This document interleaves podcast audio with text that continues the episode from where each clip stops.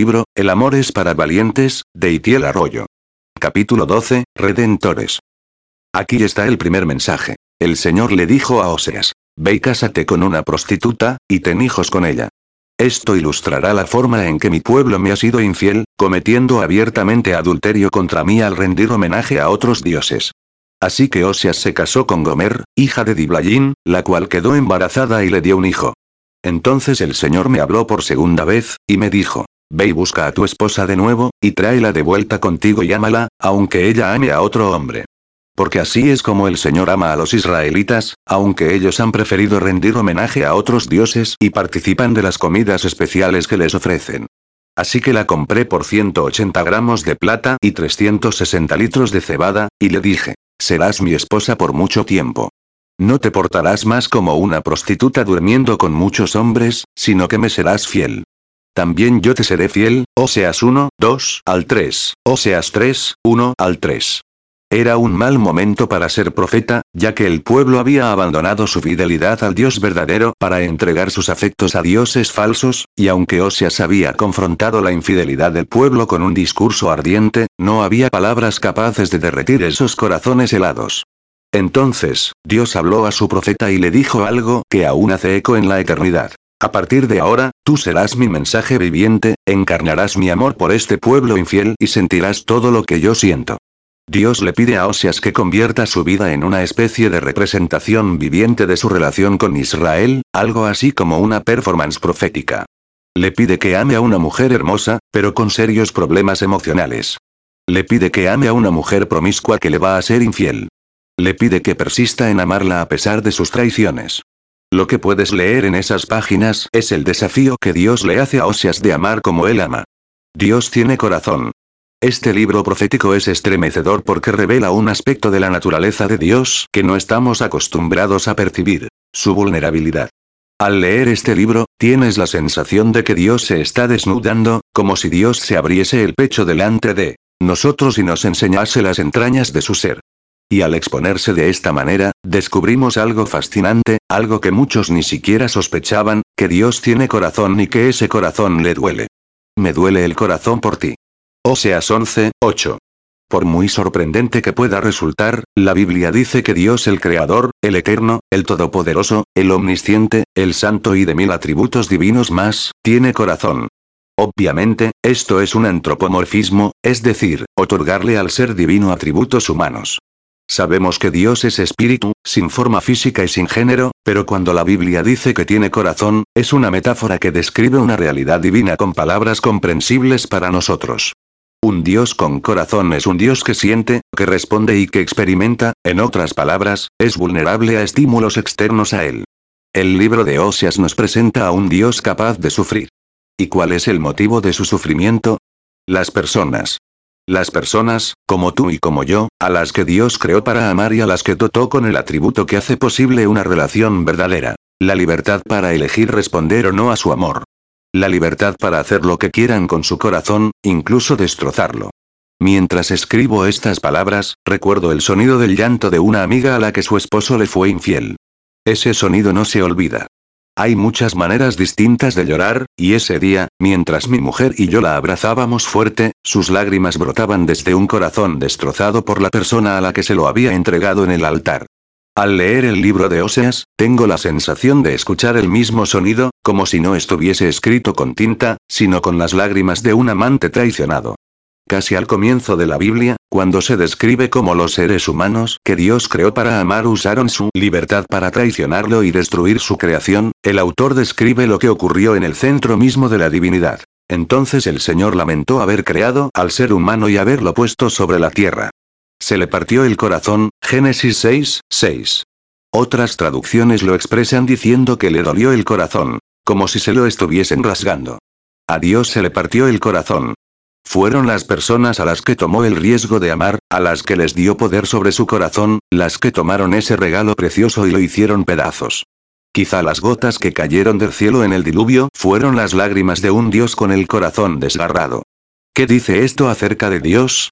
Quizá para algunos esta sea una perspectiva nueva. Estamos tan acostumbrados a imaginar la divinidad como una fuerza impersonal o como un conjunto de leyes que gobiernan el cosmos, que cuesta imaginarlo como un ser emocional. Nos es sencillo percibirlo como creador, como juez supremo, como conjunto de verdades, como sistema religioso, pero, como un amante, como alguien que toma el riesgo de hacer una declaración de amor a gente con libre albedrío, como alguien que se hace vulnerable al dolor del rechazo por parte de su ser amado. Esta es una visión muy comprometedora para todos aquellos que nos llamamos sus seguidores. Pensar en esto me hace replantearme de qué se trata la Biblia, cuál es el argumento central de este drama del universo. ¿Es el manual del propietario?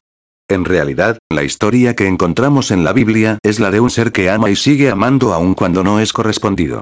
Cuando fijo mi mirada en Jesús clavado en esa cruz, el omnipotente metido dentro de la delicada piel humana, desnudo delante de todos, en lo único que puedo pensar es en que se trata de la declaración de amor más grandiosa que se ha hecho.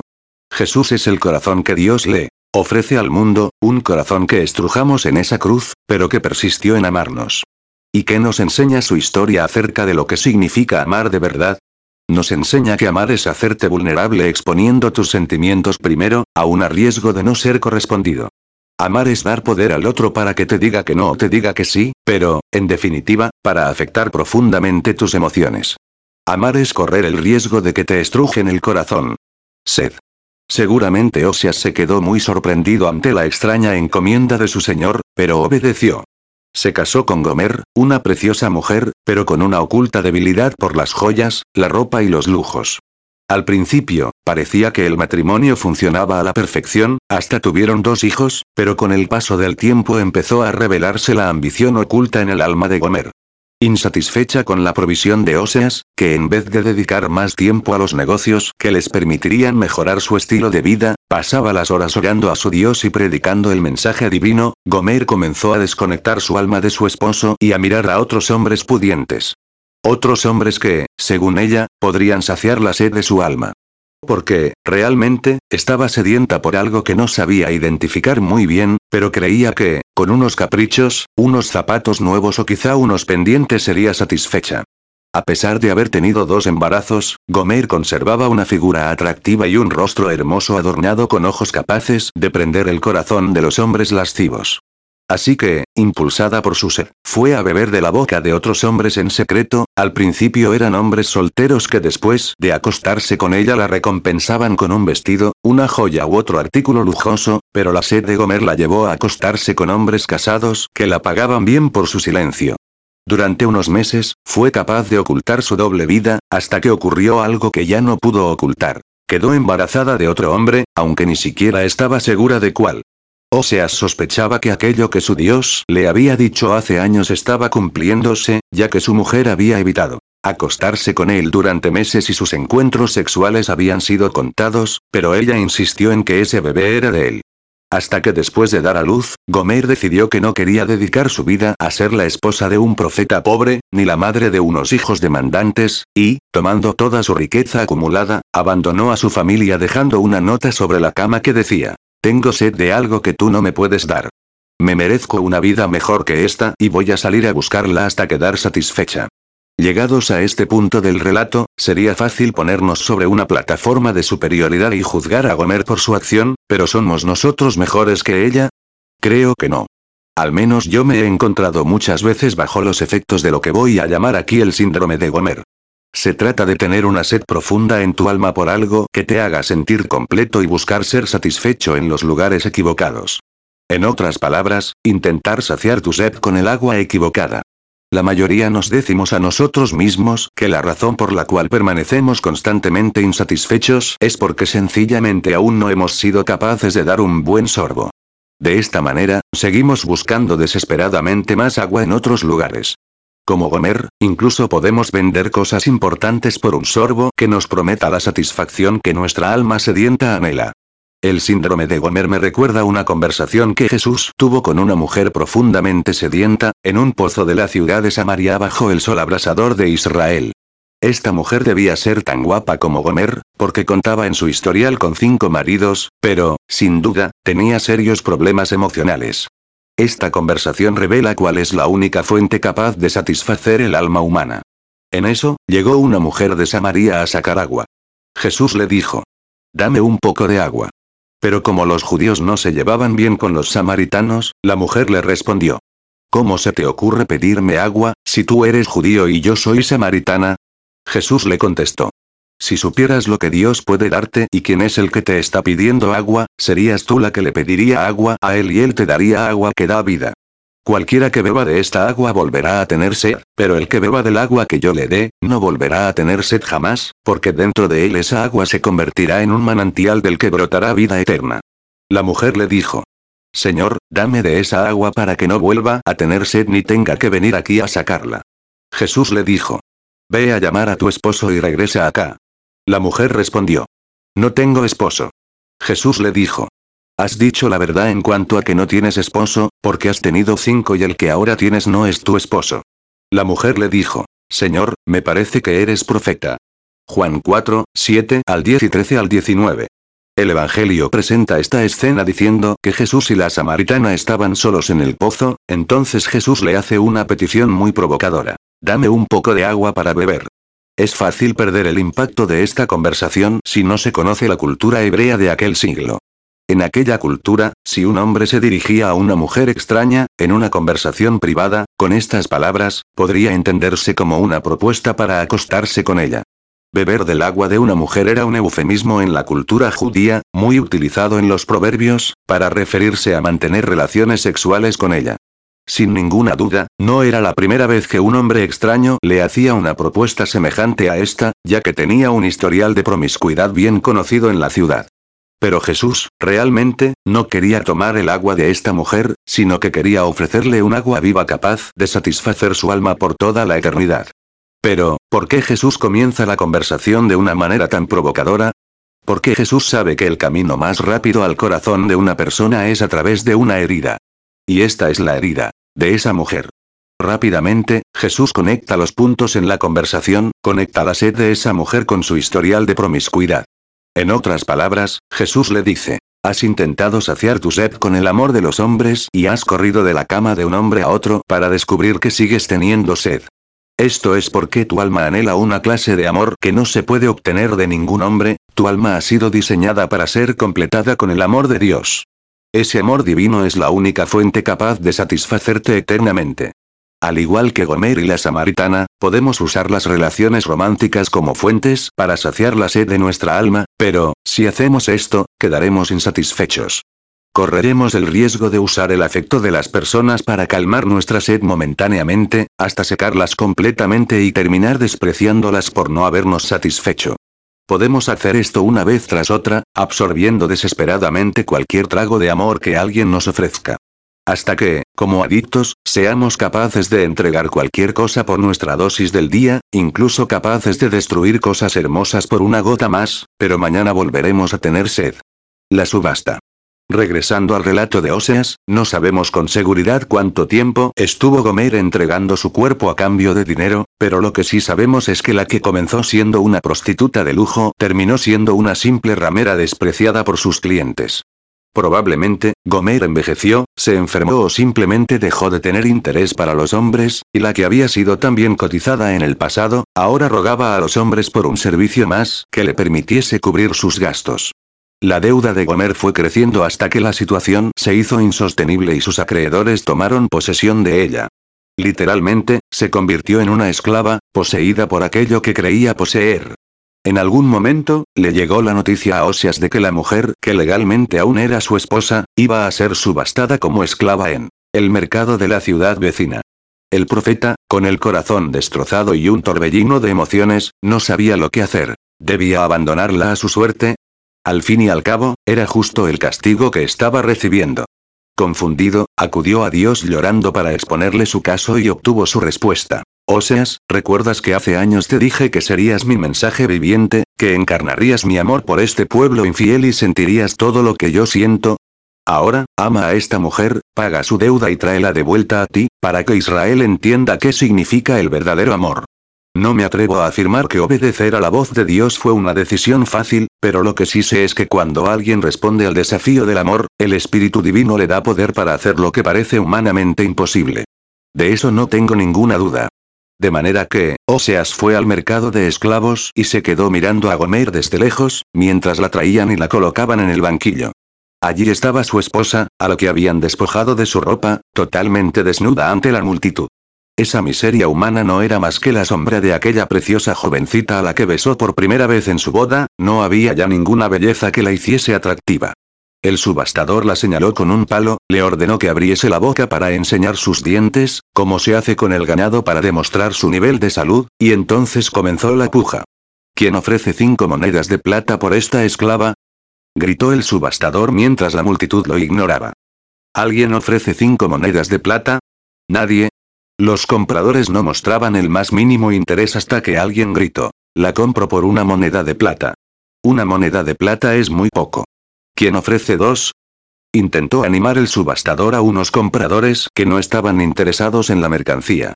La compro por una moneda de plata. Volvió a insistir el único que parecía interesado en ella. Una moneda de plata es lo que vale una mujer en esas condiciones. Una moneda de plata a la una, comenzó a contar el subastador, una moneda de plata a las dos, continuó, hasta que de repente el amor verdadero rompió el silencio. Ofrezco 15 monedas de plata, cinco canastas de cebada y una medida de vino. Gritó Osias mientras todo el mundo enmudecía. Pero esa mujer no vale lo que estás ofreciendo por ella, exclamó el vendedor sorprendido. Estoy dando por ella todo lo que tengo porque eso es lo que ella vale para mí. Y cubriendo su desnudez con una sábana, Oseas tomó a Gomer entre sus brazos y la cargó de vuelta a casa. Y mientras se alejaba de la multitud gritó al pueblo. Oye Israel, pobre esclava de los ídolos a los que les has entregado tu corazón. Así es como te ama tu Dios.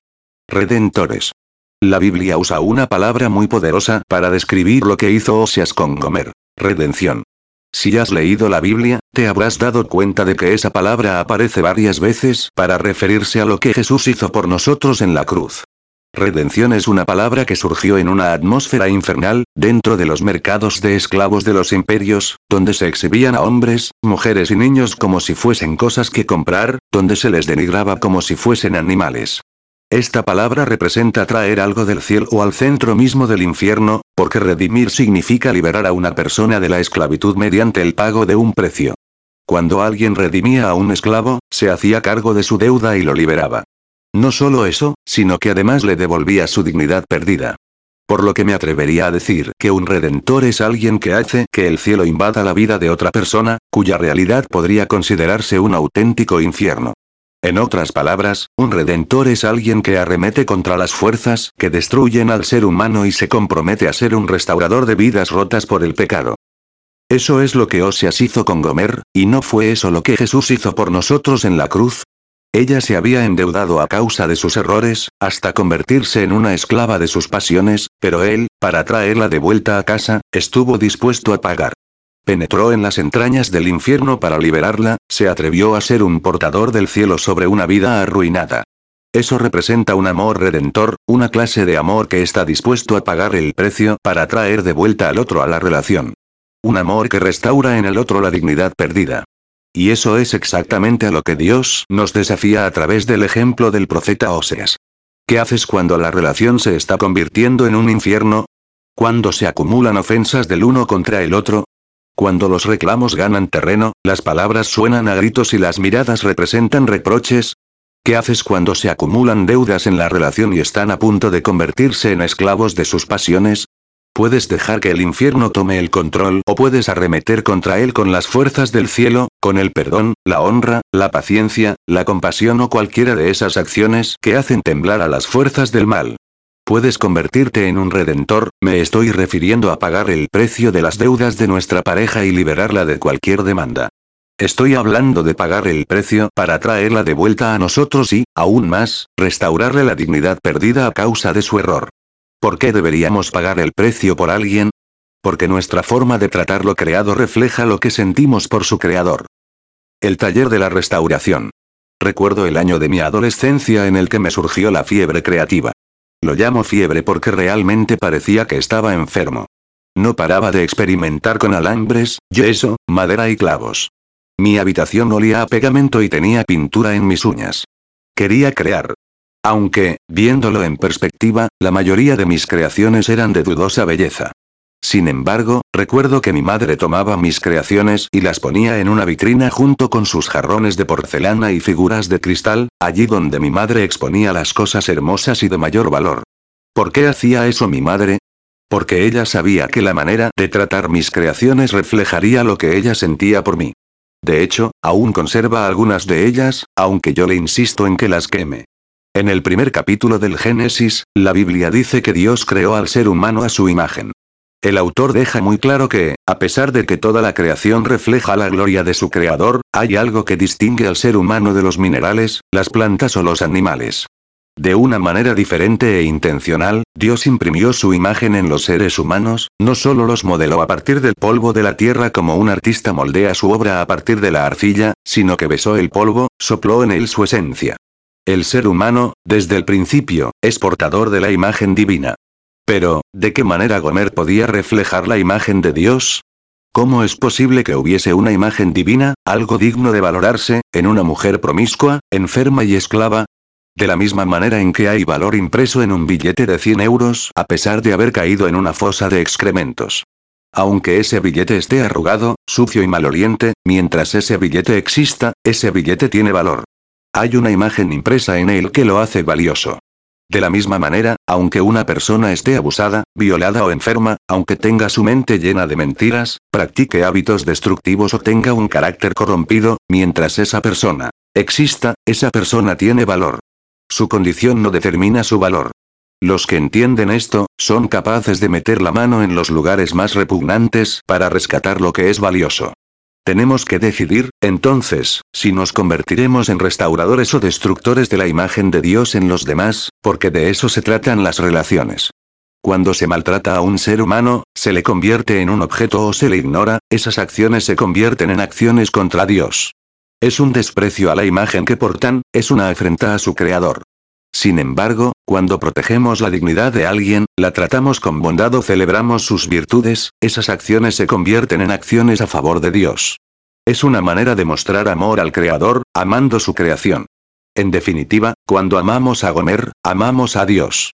Cuando pagamos el precio por alguien para traerlo de vuelta a nosotros, cuando lo perdonamos, luchamos por la conexión, nos esforzamos por mantenernos unidos o hacemos cualquier otra cosa que libera a nuestra pareja de la esclavitud de sus errores, ese amor se convierte en redentor. De esta manera, colaboramos con Dios en la obra de restauración que Él inició en la cruz. Barrabás. ¿Alguna vez leíste con atención la escena en la que Poncio Pilato le pregunta a los judíos si prefieren a Jesús o a Barrabás? Está en Mateo 27. Yo odiaba a Barrabás más de lo que odiaba a ningún otro en el Evangelio y no entendía por qué su nombre tenía que tener un lugar ahí. Pensaba que era absolutamente prescindible. La Biblia dice que el gobernador Pilato se sentía incómodo con la idea de sentenciar a Jesús a muerte porque no encontraba motivo para crucificarlo. Entonces, pensó, hoy es un día sagrado para el pueblo y es tradición liberar a un condenado del corredor de la muerte. Voy a dejar que ellos elijan a quién liberar y a quién matar. Y es aquí cuando empiezo a sentir cómo todas mis tripas se retuercen. Pilato plantea una subasta escandalosa. Pregunta al pueblo, ¿a quién quieren liberar? ¿A Jesús o a Barrabás? Pero, ¿cómo es posible una pregunta así? No hay comparación. Es otra subasta vergonzosa. A un lado del escenario, tenemos a Barrabás. No sabemos mucho de él, pero lo que sabemos es suficiente. Es un hombre rebelde. Es un hombre malvado que encabezó una revuelta. Es un hombre traidor que engañó a muchos. Es un hombre violento que asesinó a otros. Barrabás merece la cruz, merece los clavos que atravesarán sus muñecas, él merece la muerte. Y Pilato lo sabe, el pueblo lo sabe, tú y yo lo sabemos. Al otro lado del escenario, tenemos a Jesús. ¿Cuál es la culpa de Jesús?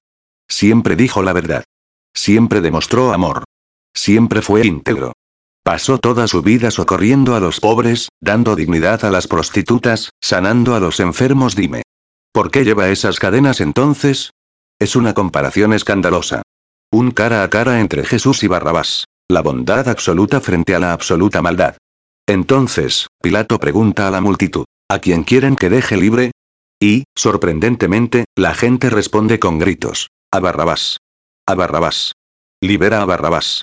O quizá no sea tan sorprendente. Puedo imaginarme a los alguaciles acercándose al calabozo de Barrabás, diciéndole mientras abren la puerta de su celda. Hoy es tu día de suerte, otro llevará la cruz que habíamos preparado para ti. Mientras tanto, la gente sigue gritando el nombre de Barrabás y él piensa, ¡Guau! La gente me quiere, soy un héroe nacional. Pero qué inconsciente es ese hombre, no tiene ni idea de lo que está pasando. No se trata de él, se trata de Jesús. Y este es el momento de la historia que más odio. Barrabás caminando hacia afuera del calabozo, celebrando su libertad, se cruza con Jesús, quien comienza a cargar la cruz que lleva su nombre, pero, ¿qué crees? No hay una mirada de agradecimiento hacia Jesús, ni unas palabras de consideración, no tiene ni una pizca de respeto por aquel que lo está sustituyendo, y es ahí cuando deseo entrar en la escena y matarlo. Yo soy Barrabás. Siempre he sentido rabia al leer este episodio del Evangelio, hasta que el Espíritu de Dios me confrontó en medio de mi furor y me dijo, ya basta. No puedes odiar a quien yo he amado. Esas palabras me conmocionaron, sacudieron mi alma profundamente. Pude escuchar a Jesús diciéndome, yo amé a Barrabás, y me quedé callado en ese escenario para que él quedara libre. Pero Jesús. Barrabás era un hombre malo. Intenté razonar con la voz de Dios. Sí, pero lo amé y guardé silencio por amor, como guardé silencio por ti. Concluyó la voz de Dios. Entonces, pude entender lo que no había entendido hasta el momento. Yo soy Barrabás. Soy yo y también tú. Podemos engañarnos a nosotros mismos diciendo, yo no soy tan malo como Barrabás. Puedo consolarme comparándome con otros y sintiéndome más bueno que ellos. Pero la verdad es que uno no. Entiende lo sucio que está hasta que se compara con la pureza de Jesús. Él siempre dijo la verdad, mientras yo he pulido mis mentiras. Él perdonó a sus ofensores, mientras yo he justificado mi rencor. Él se dio a los pobres, mientras yo he codiciado las riquezas de mi vecino. Él amó con pureza, mientras yo me he vendido a la lascivia. Yo soy Barrabás más de lo que soy cualquier otro personaje en la Biblia. Entonces, mi perspectiva cambia, no veo la historia desde fuera, la veo desde dentro. Me veo en ese escenario cara a cara con Jesús, sabiendo quién es Él y quién soy yo, la bondad absoluta frente a la absoluta maldad. Sé que la justicia me busca, pero Jesús interrumpe diciendo, tómenme a mí, tómenme a mí y libérenlo a Él. No, Jesús. Yo merezco esto. Yo tengo la culpa. Esta es mi vergüenza. Grito ante los verdugos. Mientras me quitan mis cadenas y ponen la cruz sobre sus hombros, Jesús me mira y me dice, no Barrabás, déjame esto a mí, déjame tomar tu lugar, déjame cargar tu pecado, déjame sufrir tu castigo. Y, mientras carga a la cruz que yo merezco y recibo un indulto que no entiendo, puedo verlo caminando hacia el lugar donde será quebrantado, mientras yo estoy de pie como un hombre libre. Cuando toda la justicia de Dios está a punto de aplastar a Jesús, su amor me susurra. Vive Barrabás, vive. Yo moriré por ti. El amor verdadero. Lee como nunca leíste estas palabras. Dios nos demostró su amor enviando a su único Hijo a este perverso mundo para darnos vida eterna por medio de su muerte. Eso sí es amor verdadero. No se trata de que nosotros hayamos amado a Dios, sino de que Él nos amó tanto que estuvo dispuesto a enviar a su único Hijo como sacrificio expiatorio por nuestros pecados, 1 Juan 4, 9 al 10, énfasis del autor. Si aún no te ha transformado el amor verdadero, es porque aún no has descubierto a Jesús. Mira la cruz. Mira a Jesús clavado, desnudo y rasgado en esa cruz y pregúntate por qué. El Evangelio dice que lo que mantuvo a Jesús clavado en esa cruz hasta el final, no fueron los clavos, fue el amor a ti. El escándalo de la cruz es que fue una sustitución. Jesús tomó tu pecado y te regaló su justicia y, al hacerlo, Dios trató a Jesús con el castigo que tú te merecías, para que Dios te trate a ti con el honor que Jesús se merecía. Jesús murió tu muerte, para que tú puedas vivir su vida. Lo que quiero decir es que estás ante el trono de Dios como si fueras Jesús, porque en esa cruz Jesús estuvo delante de Dios como si fuera tú. Esa es la mayor declaración de amor que existe. Ese es el amor verdadero. Y fue por ti, Barrabás. Eres amado con un amor tan real, tan intenso, incondicional, puro y eterno, que tu mente no puede procesar todas sus implicaciones. Es un amor que aún sigue conmocionando al universo, que hace aplaudir a los ángeles, temblar a los demonios, maravillarse a los teólogos, confundir a los filósofos, inspirar a los poetas y reír a los niños. ¿Qué tal ahora vivirlo? Fin del libro Amar es para valientes, de Itiel Arroyo.